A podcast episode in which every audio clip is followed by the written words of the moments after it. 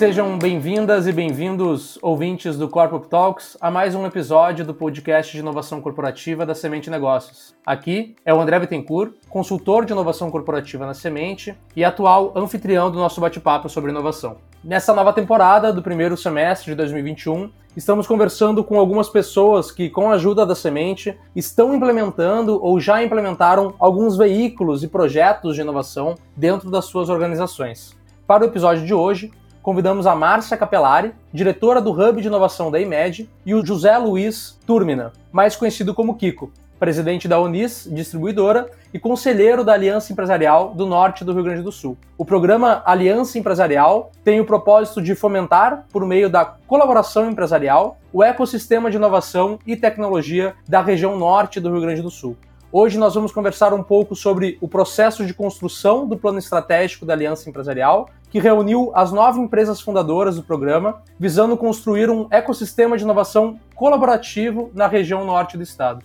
Antes de entrarmos nas perguntas, eu quero agradecer a presença da nossa convidada e do nosso convidado de hoje, Márcia e Kiko. Sejam bem-vinda e bem-vindo ao Corporate Talks e muito obrigado por estarem aqui conosco. Olá, muito obrigada. Muito obrigada pelo convite da Semente, fazer parte desse podcast. É um prazer estar aqui com vocês, juntamente com o Kiko. Boa tarde, é muito bom estar aqui. André, muito obrigado pelo convite aí e ao que esteja ao nosso alcance, aí, esperamos contribuir um pouco mais para o desenvolvimento e, e a disseminação das opções de inovação que a gente possa ter na nossa região. Legal, gente, muito legal.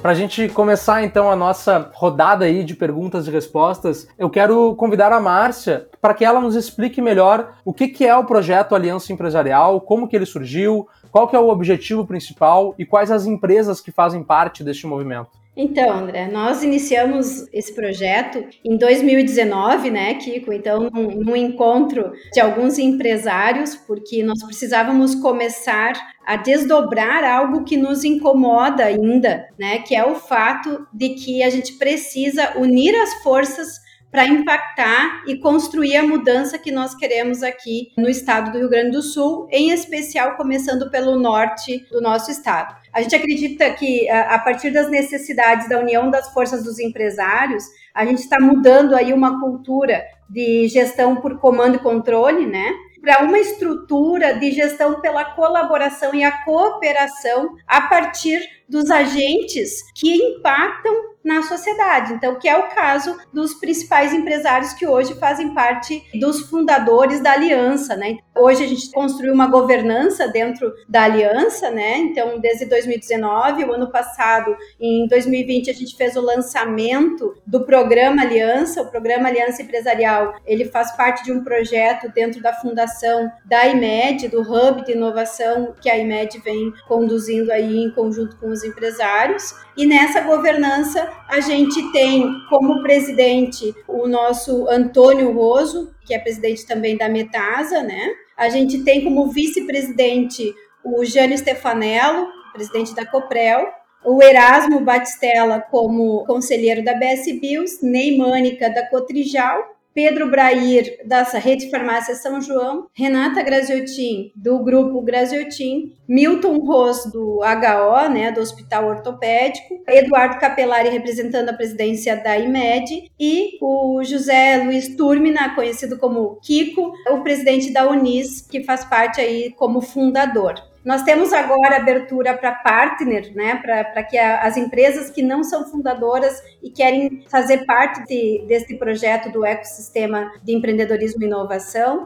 Nós temos hoje o Cicred e a UNA construtora aí que também faz parte desse projeto. Esse início de trabalho foi, foi um trabalho muito a quatro mãos, aí, obviamente provocado pela IMED, os empresários foram provocados pela IMED e a gente começou esse trabalho, né, escolhendo os propósitos mesmo do grupo, né, juntando os valores de cada empresa e do que as pessoas que as representam pensam. E aí a gente acabou percebendo que a, a grande motivação desse grupo e da formação da aliança foi responder uma pergunta, né? Qual é o nosso legado? Qual é o nosso legado enquanto empresa, enquanto empresários para a nossa região?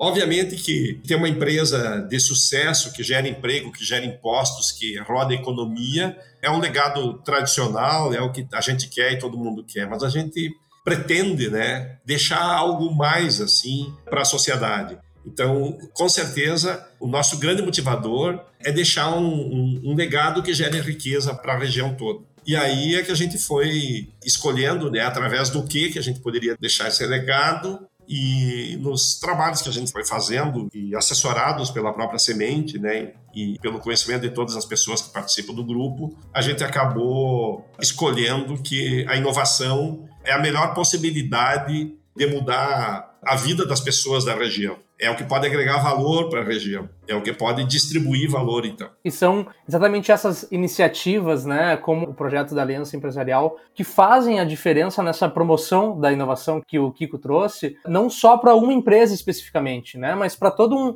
um ecossistema de empresas e de agentes desse ecossistema que estão praticando a inovação aberta e a colaboração. E agora falando um pouco mais sobre a aliança, Kiko, nos fala aqui qual foi ou quais foram as principais motivações das empresas para a construção da estratégia de inovação em rede, né? essa estratégia de inovação colaborativa entre várias empresas. É, a gente começou então com essa base, né, que eu falei, que é a gente pensar em, em qual é o legado que a gente deve deixar.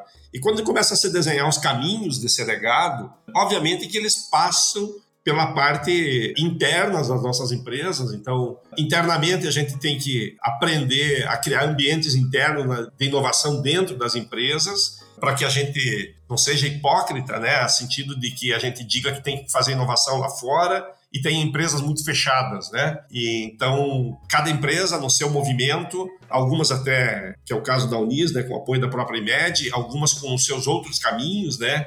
Criando a cultura da inovação dentro de suas empresas. E a partir disso, a gente criar a cultura da inovação para fora das empresas. Então, nós estamos, nesse momento, já olhando para as ações que a gente vai fazer que, de fato, vão mudar a comunidade. Acho que é bem importante falar aqui também que, apesar desta coisa mais não sei se dá para dizer que é holística, né? mas essa vontade de participar da sociedade não quer dizer que nós sejamos empresários que estejamos aqui para queimar dinheiro e fazer alguma coisa que seja tipo só dar o peixe, né? A gente tem que ensinar a pescar e ainda fazer com que os investimentos que a gente faça tenham retorno. Então, a gente vai, obviamente, com alto risco, né? A gente vai investir em algumas frentes. Algumas frentes dessas vão dar certo, outras não irão dar certo, mas a gente pretende, né, de que o investimento que a gente faça retorne principalmente para a sociedade, mas que a gente não, não queime dinheiro, entendeu? Porque isso é sustentável, né? Se a gente fizer simplesmente uma doação de, de coisas e de dinheiro, a gente não vai fazer a sociedade mudar. Né? Então, nós temos que ensinar, aprender a pescar também, eu diria, nesse caso, né? porque nós temos que aprender a trabalhar com inovação e as possibilidades que ela traz para a gente e ensinar, né? não sei se a melhor palavra é ensinar, mas em desenvolver o meio para que a gente consiga todos né, tirar boas experiências disso. E boas experiências é aprender a se desenvolver, é mudar a comunidade, mas também é a gente rentabilizar eventuais investimentos que a gente faça ao longo do caminho. Eu até incluiria um pouquinho nessa fala do Kiko como presidente, e aí eu entendo que houve uma aliança, por isso nós até quando escolhemos o nome, a gente não encontrou outro nome mais apropriado do que aliança, uma aliança dos empresários, né, que vai contribuir para o ecossistema para que ele se consolide. E isso começa a partir das empresas, justamente para não ter aquela hipocrisia que o Kiko falou, de que a gente uh, apoia a inovação, mas a gente gente não dá o exemplo. Então, acho que o, mais legal das empresas da Aliança é que elas apoiam a inovação, elas estão doando seu tempo, seu dinheiro, seus recursos, fazendo a transformação dentro de casa antes de querer impactar na sociedade sem ter essa experiência. Então, a gente está tendo essa experiência e está sendo muito bacana. E uma das coisas que me chama bastante atenção e que está à medida que a gente vai evoluindo dentro dessas empresas que tem um programa de inovação que a IMED está fazendo esse acompanhamento a gente percebeu que a própria conexão entre as equipes, os comitês de inovação dessas empresas, acontecem de uma forma muito natural. Então a gente acaba apenas mediando para que a equipe da Unis, que fez um planejamento estratégico de inovação e que está executando, está se permitindo aprender, está se permitindo gerar algo novo dentro dos horizontes da inovação, ela apresenta para uma Coprel da vida, para a equipe da Coprel de inovação, e ela participa da apresentação como se fosse um pitch para validar suas ideias e está aberta a ouvir críticas e sugestões. Isso é um crescimento que não existe MBA que pague né? E é na prática. Nós não estamos aqui falando que é bonito, que é bonito, mas a gente não está fazendo. Então, essa fala do Kiko vai muito ao encontro desse sentimento sentimento de dar o exemplo. E manter essa prática de colaboração, né, de cooperar um com o outro, de trocar experiências e de estar aberto a inovar junto. E é exatamente nisso que eu até quero puxar a próxima pergunta e ouvir qual é a opinião de vocês, né, na opinião de vocês, qual que é a importância da colaboração entre as empresas para o desenvolvimento da região, para que essa região ela seja cada vez mais inovadora, né? Qual que é o papel das empresas nisso tudo? É, eu acho que dá para dá colocar que primeiro é esse despertar, assim. Nós somos a média, quando a gente fala das pessoas, né? Nós somos a média das pessoas que nos rodeiam, né? E quando a gente fala em empresas, isso também é uma verdade. Uma empresa é a média das empresas com quem ela tem a sua rede de relacionamentos. Então, só o fato da gente se reunir já traz um upgrade para essas empresas, pensando só no, numa coisa básica, né? Uh, mas à medida que isso vai se, se desenvolvendo, porque às vezes as dores de uma empresa são as mesmas dores da outra, mesmo estando em setores diferentes. Provavelmente, algumas dores que a Unis tem de logística aqui dentro da empresa, o Grasiltinho, a São João, tem muito parecida lá. Tá? Então, a gente pode, nessa troca de experiências, a gente tem um, um, aprendizado ou algumas soluções. Tem coisas com que uma empresa já sofreu bastante, já é página virada, né? E a outra está ainda aprendendo com isso. Então, essa, essa troca de informações já agrega muito. Mas ali na frente, e esse é o nosso grande desafio entre nós todos da aliança, tanto os que começaram como aqueles que irão agregar a aliança no futuro. Imagina quando a gente tiver, de fato, com muitas empresas dentro da aliança. Estou falando aqui em 30, 50, 100 empresas da região, tá? E todas dentro do, do mesmo espírito, ou seja, por que, que eu vou buscar uma solução em algum lugar se eu tenho essa solução próxima? Ou se por algum acaso eu não contratei a solução próxima para minha empresa, que eu tenha a clareza de dizer para esse fornecedor próximo quais motivos levaram ele a não ser o escolhido. Isso muda a, a cobrança para as empresas locais. Se gente tiver uma relação, não só uma relação transacional, né, de, de compra e venda, mas se tiver uma relação cooperativada, né, de, de pensamento cooperativo, apesar de eu não ter sido contratado por tal empresa para fazer tal serviço ou vender tal produto, eu saber claramente qual é o motivo pelo qual isso aconteceu, faz com que a régua de exigência minha suba, eu entenda o porquê e isso já me qualifica. Eu sabendo qual é o meu problema, a minha oportunidade, isso já me qualifica para trocar de patamar. E nós, entre as empresas como aliança, a gente poder abrir esses caminhos, né? Então, quando chegar, a gente espera que em breve chega as rodadas de investimentos em startups que a gente deve fazer conjuntamente e tal, isso vai abrir imensamente as portas das empresas locais, tá? que nós estiver investindo junto, né? nem necessariamente só as locais, né? mas as que a gente estiver entendendo que vão agregar tecnologia e conhecimento. Eu posso dar um exemplo bem facilzinho, bem rapidinho, tá? Hoje pela manhã eh, eu estava com uma empresa da qual eu sou investidor aqui da, da região em tecnologia e essa empresa desenvolveu já a assinatura digital, que é um braço do serviço que ela faz, mas tem todo o potencial, na minha opinião, para ser um braço de uma startup fazer assinatura digital em vez de a gente comprar isso de uma empresa multinacional ou de uma empresa nacional, a gente tem uma empresa aqui na cidade.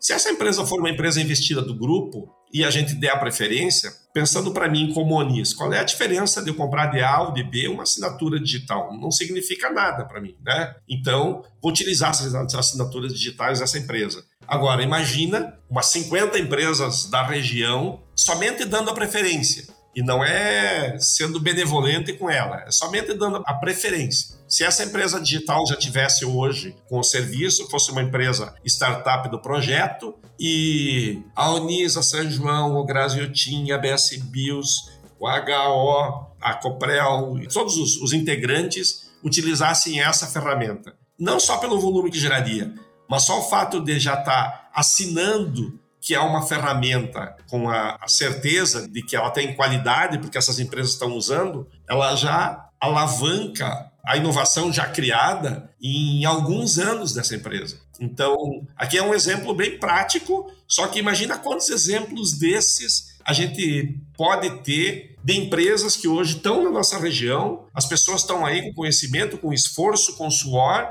e de repente vão levar cinco anos para fazer o que poderia se fazer em cinco meses se a gente tiver integrado, unidos e no grupo. E ao fato que, que quando uma dessas empresas dá certo, quantas outras se espelham nela, né? Que essa é a cereja do bolo, né? É os alunos nossos da IMED, né? Ou das outras instituições, as pessoas com conhecimento da cidade, perceber que isso é possível. Que não precisa ir para o Vale do Silício, que aqui em Passo Fundo a gente tem, obviamente que do nosso tamanho e do nosso jeito, as oportunidades ao seu alcance é priorizar e valorizar o local, né? Para a gente desenvolver o ecossistema local, desenvolver a região, a gente vai valorizando quem está fazendo negócio e quem está desenvolvendo a região com startups, com empresas, enfim, instituições. Eu entendo que tem aí um, um papel importante das empresas e para mim as empresas elas estão salvando em especial o Brasil nesse momento de pandemia, inclusive, né? Uh, e que existem seus papéis como atores olhando para o governo. Então eu entendo que quando as empresas reagem ou agem com um projeto como esse, impulsiona, puxa a régua para cima e o governo também acaba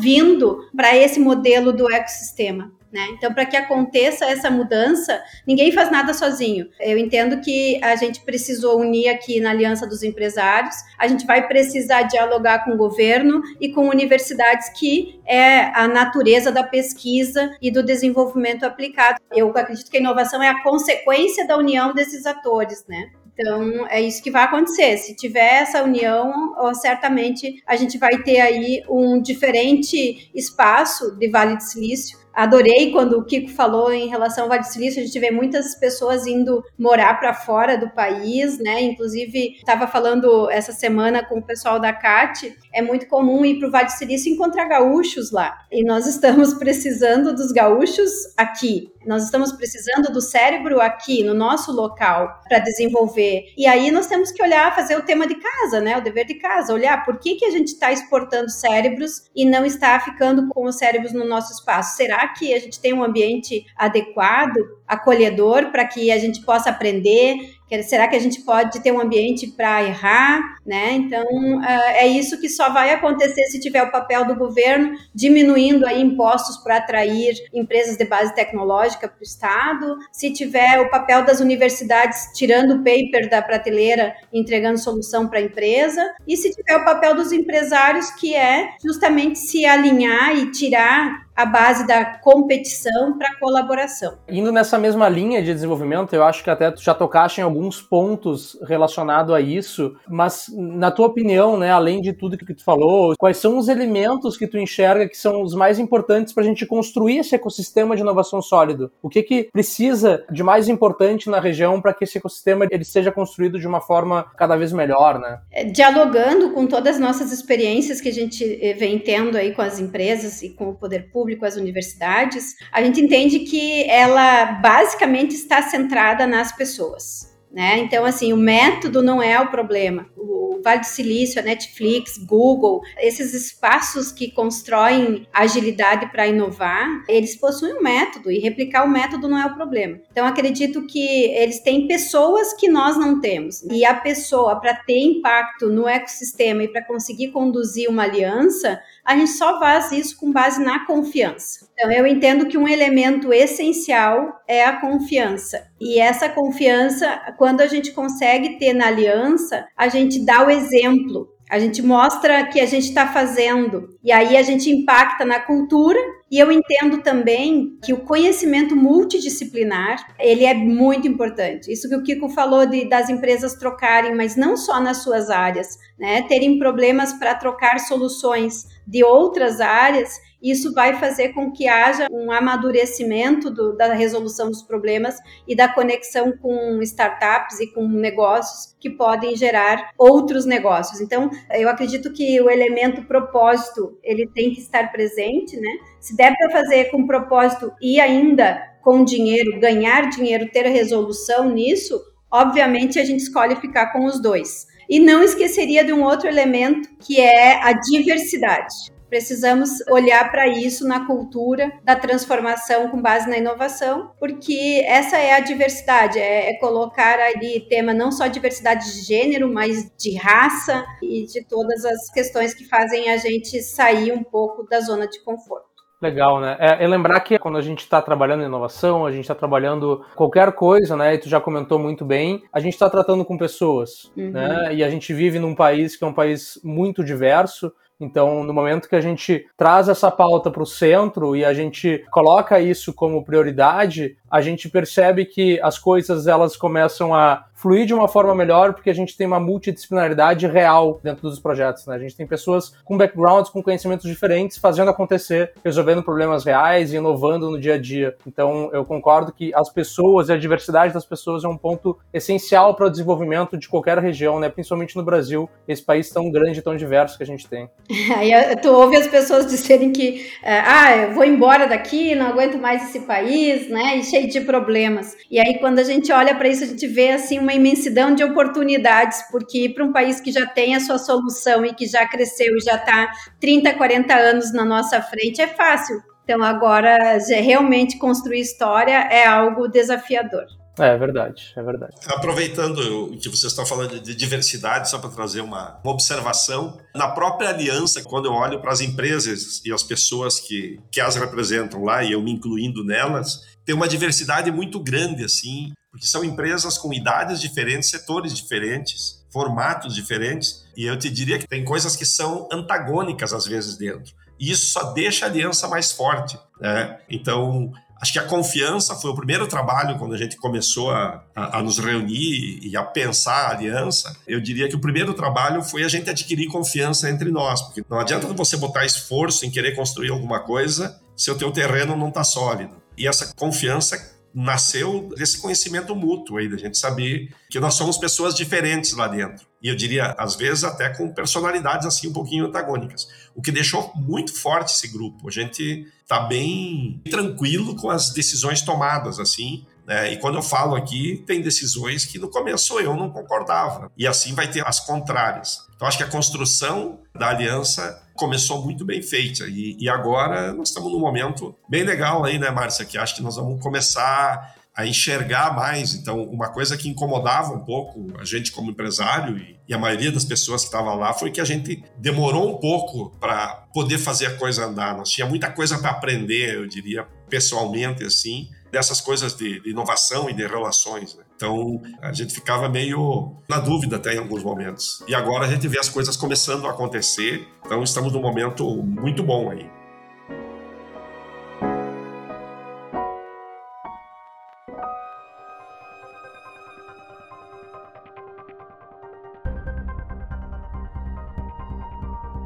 É, e tudo isso, né, começando a acontecer agora, passou exatamente por esse planejamento, esse plano estratégico que foi feito, né? E, e até para a gente entender como funcionou a construção desse plano estratégico, ele foi dividido em duas etapas, certo? Uma das primeiras etapas lá passou por um encontro, né, é, com todos os, uh, o grupo de gestor, a equipe executiva da aliança empresarial, que foi o chamado Strategy Day. Eu gostaria que vocês nos contassem um pouco como que foi esse encontro, né? Qual foi a importância dele para o processo de criação do do plano estratégico da Aliança Empresarial? Não, acho que o trabalho que a Semente fez de primeiro ouvir todas as expectativas, quando fala em expectativa, com certeza estavam ali os valores de cada um, os valores de cada empresa, né? E as expectativas, tanto de cada empresa como de cada pessoa que representava a empresa, que são coisas diferentes. Acho que isso é que construiu a base para a gente ir costurando né, esse desenho, porque praticamente quando fala que está criando a aliança empresarial, nós estamos criando quase que uma nova empresa, que tem que ter alguns valores, que tem que ter algumas direções e que elas têm que representar a vontade do grupo,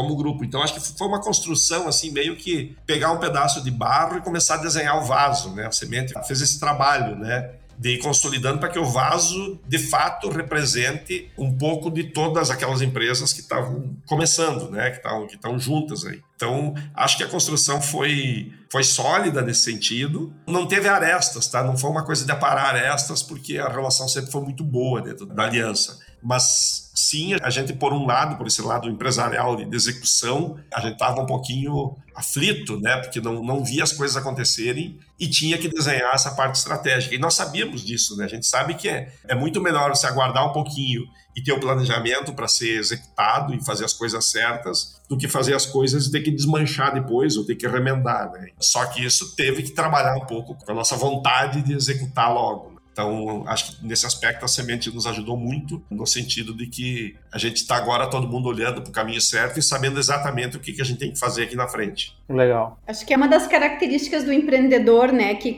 os empresários querem também as coisas mais imediatas.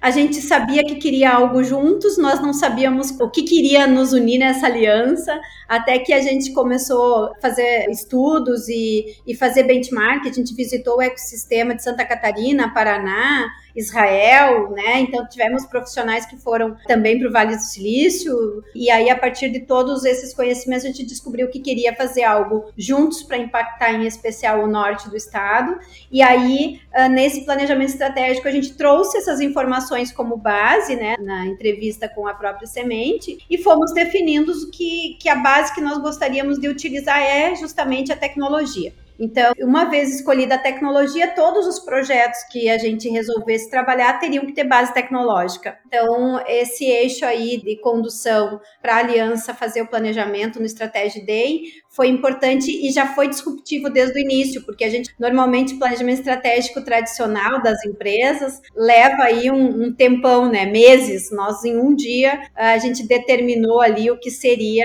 os nossos objetivos e as nossas uh, metas, né? Legal. Foi um dia então de bastante conversa, troca, alinhamentos, né, e alguns encaminhamentos que foram sendo feitos também para a construção desse plano estratégico, né? Vamos falar um pouco sobre ele agora.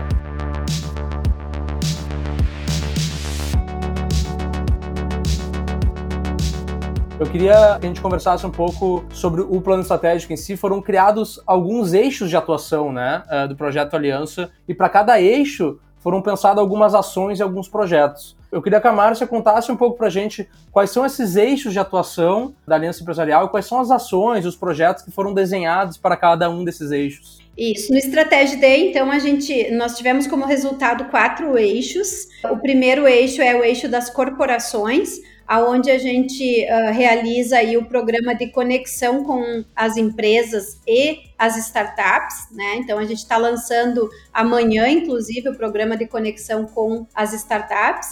E também dentro desta etapa a gente prevê acompanhar as empresas da aliança a partir de um programa de inovação para desenvolvimento da empresa, para que ela se torne também a referência uh, em relação à inovação e exemplo. Depois a gente tem o eixo das startups, aonde a gente realiza aí o apoio para conexão e desenvolvimento das startups a partir das universidades, Sebrae, é, enfim, é, startups que estejam buscando apoio, né?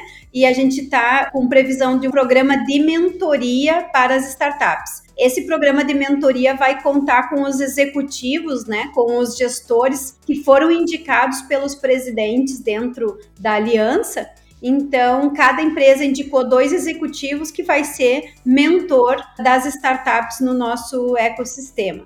Depois nós temos no eixo capital, que a gente até numa reunião agora essa semana a gente definiu a, a construção de um fundo de investimentos da Aliança, né, para investir em startups. A gente está na fase de criação da tese e busca desta empresa que vai nos ajudar a desenvolver esse eixo do fundo de investimentos. E por fim, a gente tem o eixo da cultura, onde a gente realiza vários eventos, missões empresariais e também a gente tem a formação de investidores, que vai ser um curso focado para investidores em startups, que a gente acredita que vai contribuir aí para os empresários da aliança. A gente tem no dia 23 de setembro ainda desse ano um meeting entre presidentes com o ecossistema que vai acontecer lá no Caldeira, entre o Caldeira, o Hélice e a Aliança, que hoje são os principais agentes, né, entre empresários que estão movimentando aí esse ecossistema empresarial. Muito legal, gente. Muito interessante aí como estão organizados os eixos de atuação, essas ações, né? Muito relevantes e importantes, né? Essa conexão também entre institutos e entre iniciativas das empresas das diversas regiões do estado. Eu queria que a gente falasse agora, entender como que está sendo feita a articulação dessas ações, né? Para esses eixos. Quais são os resultados esperados aí para o ano de 2021?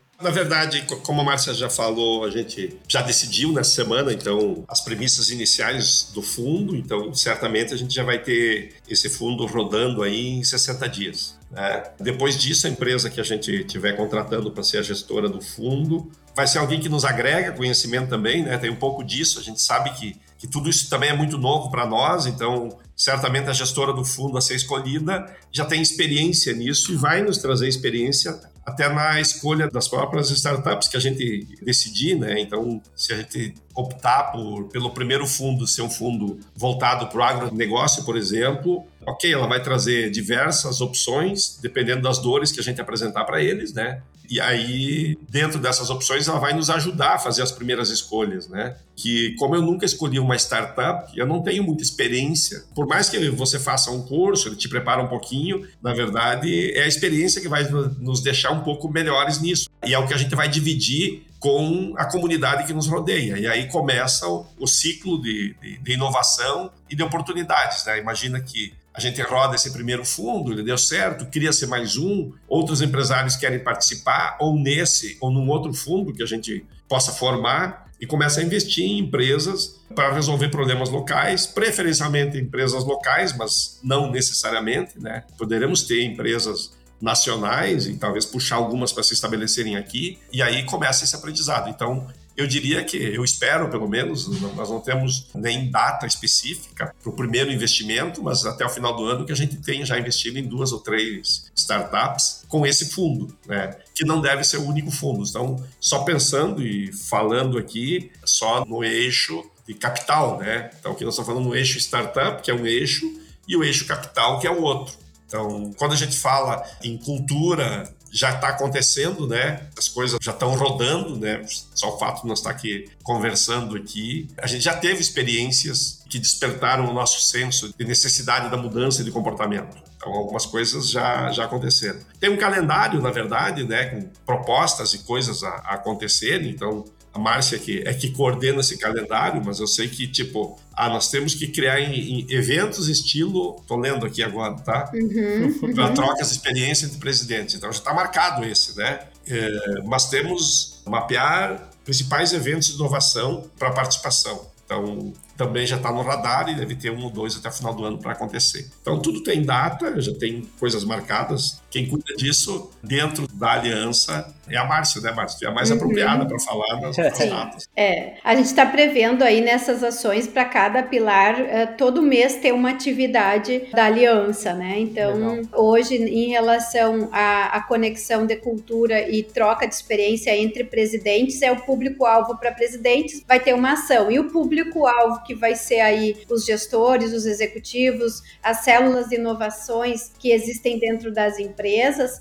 são ações que a gente precisa ter direcionadas, né? Então, na verdade, para 2022, né, para o próximo ano, o que a gente espera é justamente que a gente consiga pôr em prática todo esse planejamento, né? Que aí é onde mora o maior desafio. Legal, gente. Muito bom. Uh, eu gostaria que vocês explicassem pra gente também como é que funciona o modelo de anuidade das empresas que fazem parte da aliança, né? Como é que é feita essa divisão entre as empresas, quais são os benefícios que elas têm? Hoje a gente pegou o, o valor hoje entre caldeira, hélice, né? Então são valores mais altos, né? E a gente achou um, um denominador comum aí em torno de 45 mil anual, né? As empresas pagam uma anuidade e as empresas são separadas por mantenedoras que são os fundadores, né? E as empresas que são participantes, são as partners, né? Hoje, uh, fundadores fazem parte do conselho da aliança e a gente tem nove posições no conselho e só pode entrar um no conselho se sair algum desses nove, né? Então a gente tem hoje esse estatuto funcionando aí no nosso conselho que tem uma anuidade de 70 mil reais. Então o que que acontece? É, lá nos, nos fundadores tem a participação da construção estratégica da aliança, a construção também de direções dos rumos de cada projeto, participa das teses e das conexões com startups, então de todas as teses, meetups entre presidentes, participa de todos os meetups, tem participação de reuniões e também de diálogos com os hubs e centros de inovação, com pesquisa e desenvolvimento. As missões empresariais, os fundadores possuem prioridade nessas vagas, né? Porque elas são vagas limitadas. O curso de formação de mentores também possui prioridade para realização de duas vagas nessa formação. A formação de mentores também dos fundadores tem duas vagas e a inserção da marca em todos os canais de comunicação. Como partner, a diferença é que o empresário que é partner, ele participa de todos os eventos, só não participa da questão do conselho que acontece eh, bimestralmente, né? Mas pode fazer parte do fundo que for criado no futuro, enfim, né? Como um acionista, enfim, desse fundo e participa aqui com direito de dois meetups de presidentes por ano, né? Então, além de duas teses de conexão com startups. E tem o valor de 45. Legal.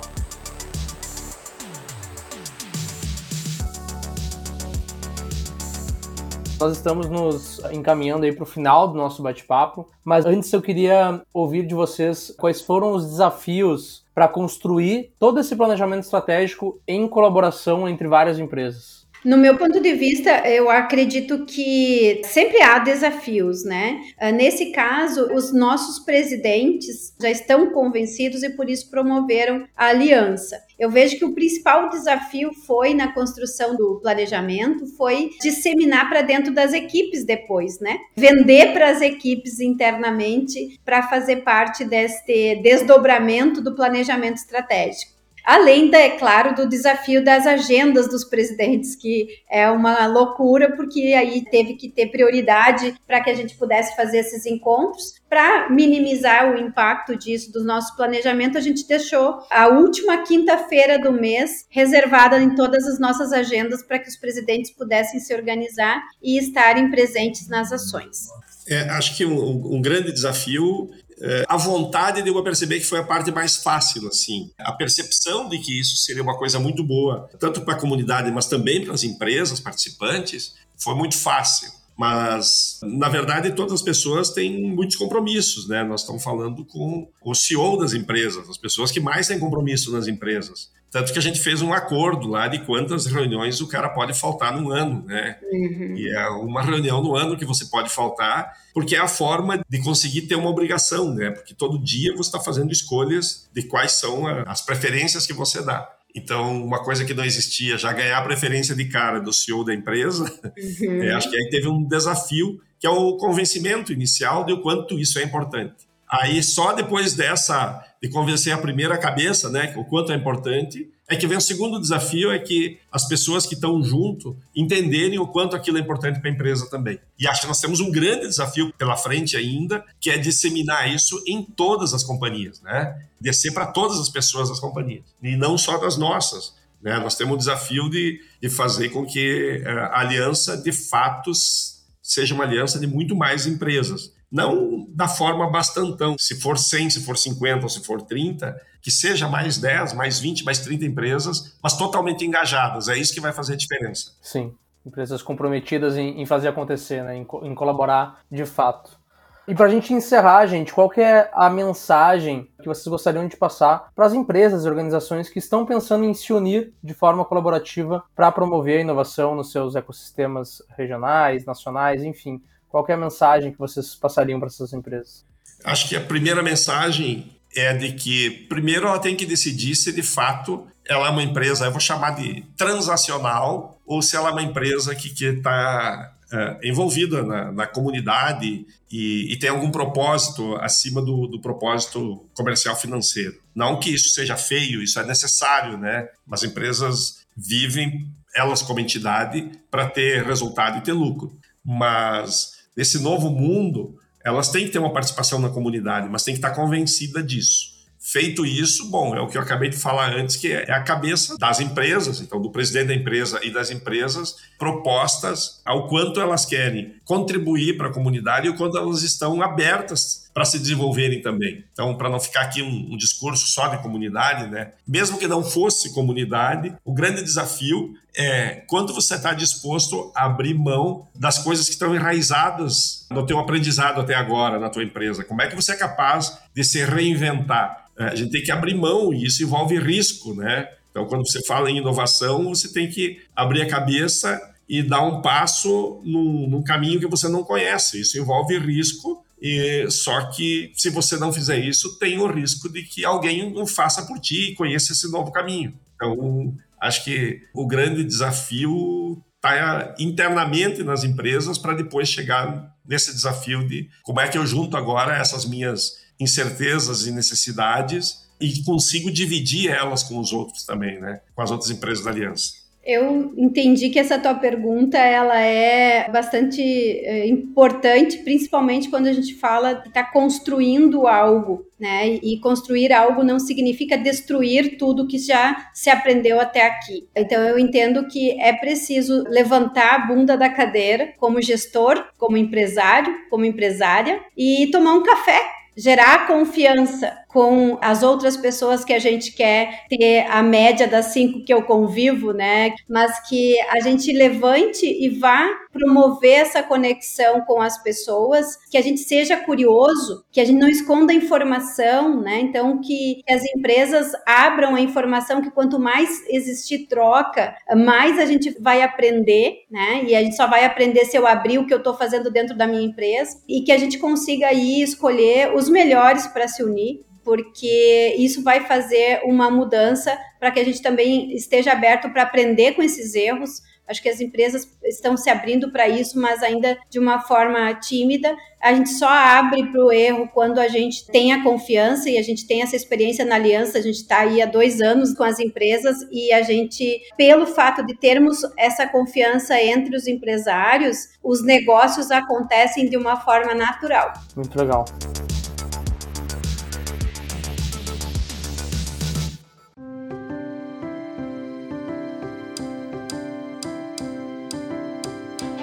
Muito bom, gente. Kiko e Márcia, mais uma vez, muito obrigado pela participação de vocês aqui conosco no Corporate Talks. Foi muito bom poder trocar um pouquinho de conhecimento com vocês e compartilhar essa baita iniciativa, essa grande iniciativa que é o projeto Aliança Empresarial. Muito obrigado pela oportunidade. Acho que a gente aprende a cada dia e aprende aqui conversando também. Tá? Com e quero, quero ressaltar o quanto foi importante aí o papel da semente para nos ajudar na parte da orientação, né, de qual é o horizonte que a gente tem que andar como grupo, como aliança. O papel de todos os colegas da, da, da aliança, né, todas essas empresas que, que dão a chancela para a aliança, de o quanto a gente pode ser importante para a região, no sentido de, de fato, transformar o nosso, a nossa região e que este seja com a ajuda de todos, né? E não só de todos que estão na aliança hoje, nós vamos precisar da, da ajuda da comunidade, né? A comunidade tem que querer o que a gente está tentando construir, não, não vamos construir sozinho. Nós precisamos da ajuda de todos os meios, né? De,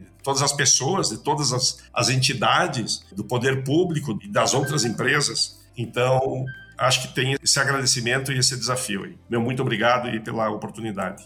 É, muito obrigada, estou imensamente feliz. Eu adoro falar sobre esse assunto. Eu acredito que a gente está nesse projeto sim para fazer negócio, mas muito por propósito, porque nós temos exemplos aqui de pessoas como o próprio Kiko, né, que poderia aí, né, Kiko, da, em algum momento aposentar a chuteira, né, e estão trabalhando aí para o desenvolvimento de um ecossistema, aprendendo. Eu sou a pessoa que mais aprendo, talvez, de tudo isso, porque estou entre os melhores e tenho esse emaranhado aí de pessoas altamente qualificadas. Muito obrigada, parabéns para a Semente, obrigada, Kiko, também por estar conosco aí nesse momento. Legal, gente, valeu. E a todas e todos os ouvintes, mais uma vez, muito obrigado pela audiência em mais um episódio do Corporate Talks. Para mais conteúdos relacionados à inovação corporativa, vocês podem acessar o blog da Semente Negócios, ouvir os outros episódios do nosso podcast e seguir nos acompanhando nos próximos encontros do Corporate Talks. Nos sigam nas redes sociais para acompanhar nossos projetos, iniciativas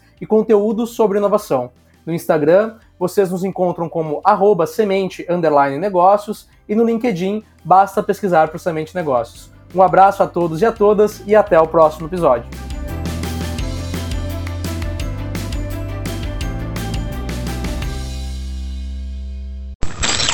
Este podcast foi editado por Dente de Leão.